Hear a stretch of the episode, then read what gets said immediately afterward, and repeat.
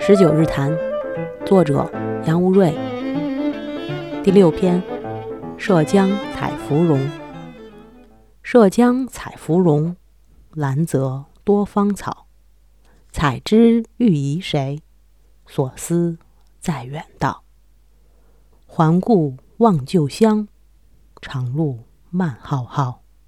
同心而离居，忧伤已终老。这首诗。可以与“行行重行行”对读，“行行重行行”写在家人的等待，“涉江采芙蓉”写离家人的思念。在家人的煎熬是不知离人何时归来，离家人的忧伤是知道此生再不能回去。奥德修斯拼尽才智重返故乡，那是伟大的英雄气概。回不了家的人，为回不去的家采一捧芳草，那里也有一种英雄气概。古诗十九首里的诗几乎都写得平静、温柔、不动声色，我却总愿从中读出惊心动魄、英雄气概。惊心动魄、英雄气概，不必非得山呼海啸、几声厉色，风雨如晦。鸡鸣不已，就是英雄气概，就惊心动魄。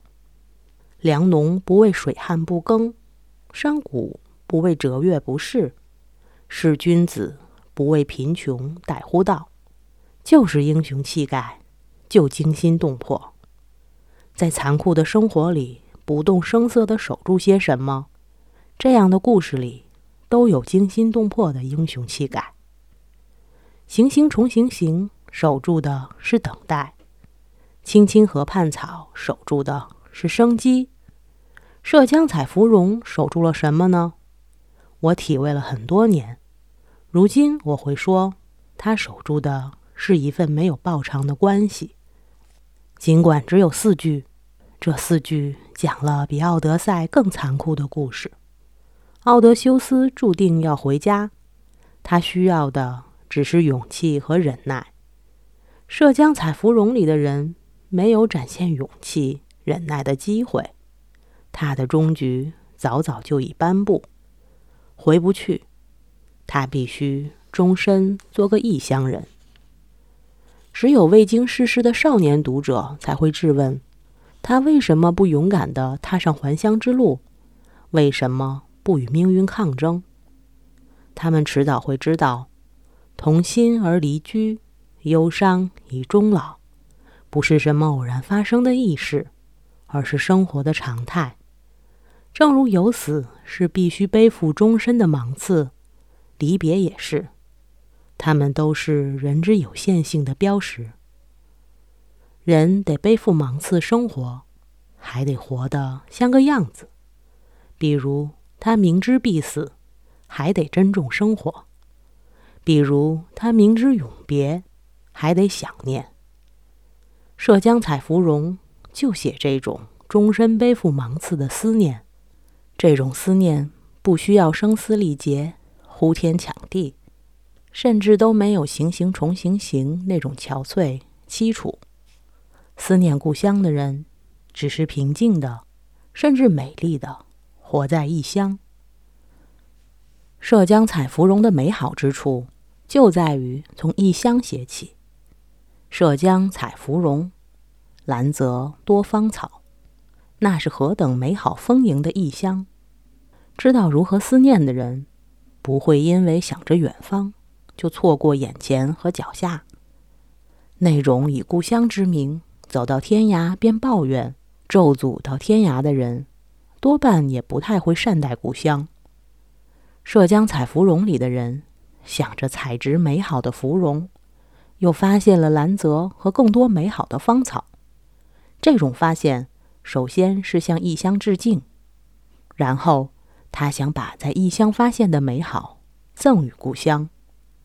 这赠予也全然无需仪式和报偿，因为根本没有报偿，根本无从仪式。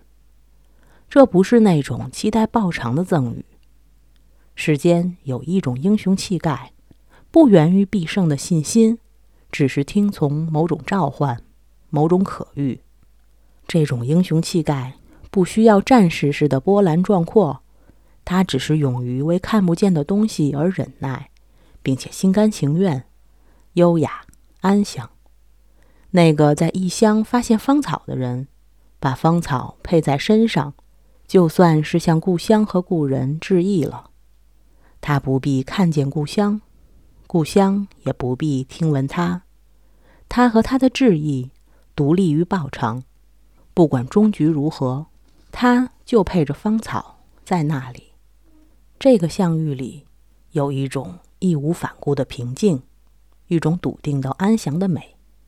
这笃定安详的美，献给一个回不去的地方。涉江采芙蓉，当然是一首思乡的诗。可是每次读它，我都会生出莫名的宗教体验。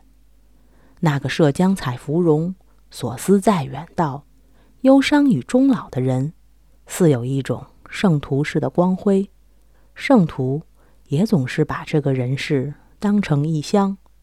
在异乡跋涉，发现所有的跋涉发现都是向故乡的奉献。在圣徒的生活里，面对死亡，思念故乡，几乎是一回事儿。《论语·述而》：子疾病，子路请导。子曰：“有诸？”子路对曰：“有之。”累曰。导而于上下神止。子曰：“秋之岛，久矣。”孔子病重，子路为他祈祷上苍。孔子问子路有无此事，子路说有，还给孔子念了祷文。孔子说：“大可不必，因为我导之久矣。”导之久矣的意思是，他此生的一言一行都是向上苍的祈祷。他与上苍之间的关系是无需报偿的，持久的忠诚。保有这种忠诚的人，不必等到需要报偿时才采摘芳草，才献祭祈祷。他行到每一处，采到的每朵花，都是献祭，都是祈祷。《论语·泰伯》：曾子有疾，召门弟子曰：“其与足，其与手。”诗云：“战战兢兢，如临深渊，如履薄冰。而今而后，吾之免夫。”小子。曾子病重，弥留之际，对弟子们说：“看看我的脚，看看我的手，看看他们有没有破损。我一生如诗所云：战战兢兢，如临深渊，如履薄冰。”辛苦的守护生命，使之免遭破坏。从今以后，我可以解脱了。曾子几乎不曾谈论死后世界，但他却乎把此时生活看成艰难的跋涉。他得艰难跋涉，才能守住生命。守住生命，不只是活着、生存着，还要让生命免遭破坏。因为这生命似乎并不完全属于他，他只是暂时照料。他的艰辛照料是向某人看不见的归处致敬。我喜欢这些安详而美丽的思乡者。本篇结束，谢谢收听。